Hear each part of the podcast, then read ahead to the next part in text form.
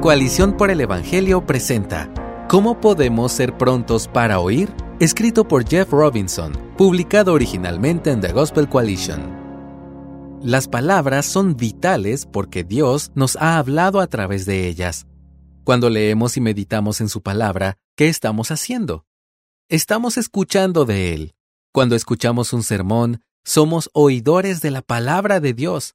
Sí, Dios quiere personas que hablen, pero más que eso, como sostiene David Paulison en su libro Hablando la verdad en amor, quiere personas que escuchen. Quiere personas que no solo escuchen, sino que lo hagan con todo su corazón. La mayoría de las veces crecemos por medio de escuchar, no de hablar. Considera las siguientes nueve formas de convertirte en un mejor oyente. Número uno, escucha antes de responder.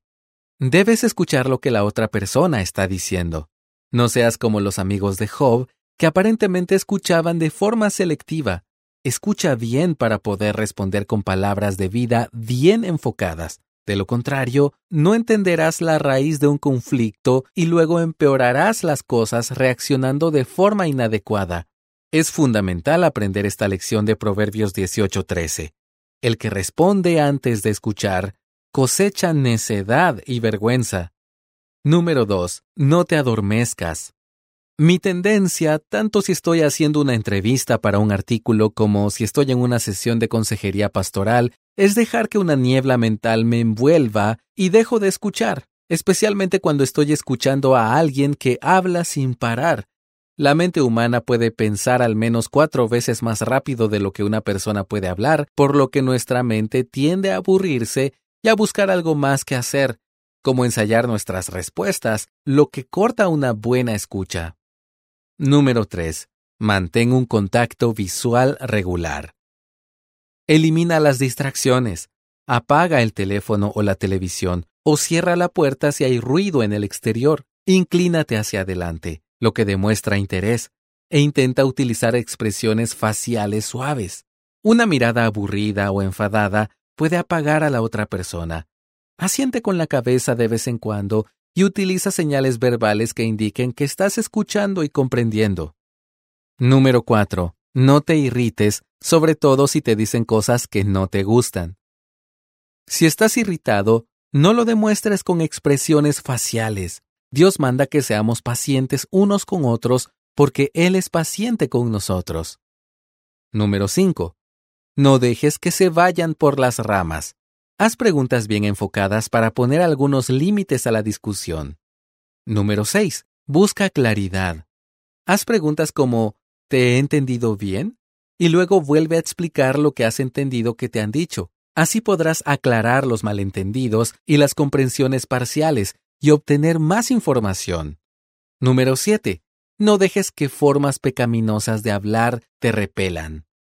Una vez estaba en una sesión de consejería cuando el aconsejado, un hombre no cristiano que buscaba reconciliarse con su esposa cristiana, salpicó su discurso con malas palabras. No me sorprendió ni me ofendió el uso de palabrotas. Después de todo, crecí rodeado de jugadores de béisbol y trabajadores de construcción, pero me distrajo y me desconcentró de mi labor como consejero. Como señala David Paulson, casi siempre escucharás pecados en el proceso de escuchar. Escucharás amargura, chismes, autocompasión, falsas creencias, racionalización, obsesión, evasión, fabricación, las mil lenguas de palabrería necia y vacía. Número 8. Muestra acuerdo tanto como sea posible. Esta es una táctica valiosa que recomienda Ken Sande y que yo he intentado utilizar, especialmente cuando la conversación es desagradable o implica un conflicto. Por ejemplo, puedes decir, Puedo entender que te moleste que hayamos hecho cambios en el programa de música de la iglesia, o tienes razón, no tengo tanta experiencia en esta área como me gustaría y tú sabes mucho más que yo. Sande escribe, Concordar no significa que tú dejes de lado tus convicciones, sino más bien que reconozcas lo que sabes que es cierto antes de abordar los puntos de desacuerdo.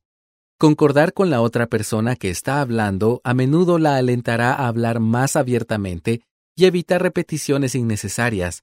Concordar es especialmente importante cuando te has equivocado. Esto puede marcar la diferencia entre una discusión y un diálogo significativo. Estas admisiones también muestran una medida de humildad que puede animar a los demás a hablar contigo y usar un tono más amable, especialmente si te están criticando, un tipo de conversación que a todos nos resulta especialmente difícil de escuchar. Número 9. Escucha para oír, no para corregir, juzgar o entrenar. Tanto si eres pastor o laico, a veces solo necesitas estar con una persona herida y proporcionarle un oído atento, comprensivo o incluso empático. A los dos años de mi primer pastorado a tiempo completo, una familia de nuestra iglesia perdió a su nieto en la cuna. Naturalmente estaban destrozados más allá de las palabras. Mi esposa y yo pasamos gran parte de la mañana siguiente con ellos, y lo único que hice fue orar con ellos cuando llegamos y cuando nos fuimos. Era un domingo por la mañana y tenía que predicar para nuestra congregación. No estaba seguro de haber hecho nada para aliviar su sufrimiento más que llorar con ellos y escuchar su dolor. Varias semanas después se reunieron conmigo y me felicitaron por la forma en que les había ministrado solo con estar allí.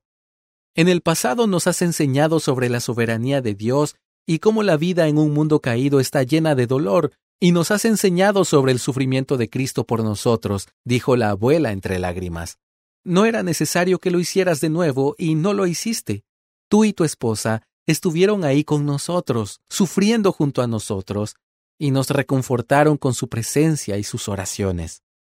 Como intento enseñar a mis pastores en formación, a veces solo es necesario estar con las personas y la mejor manera de hablarles es no decir nada en absoluto. Cuando Jesús resucitó a Lázaro de entre los muertos, no le dijo a María que dejara de llorar, ni que iba a arreglar todo en unos minutos, aunque lo iba a resucitar. Él lloró con ella. Mi padre fue un hombre piadoso y sabio. Combatió en la Segunda Guerra Mundial, hizo tres saltos en combate y ganó un corazón púrpura y otras medallas al valor. Era humilde y lento al hablar. Las personas de nuestra iglesia y de nuestra comunidad le escuchaban. Papá murió en 1991, cuando yo estaba en el último año de la universidad, pero una de las cosas que todavía puedo oírle decir hasta el día de hoy, si cierro los ojos, es la siguiente. Jeff, casi nunca te arrepentirás de no haber dicho nada. Es difícil pecar verbalmente con la boca cerrada. Es un gran consejo.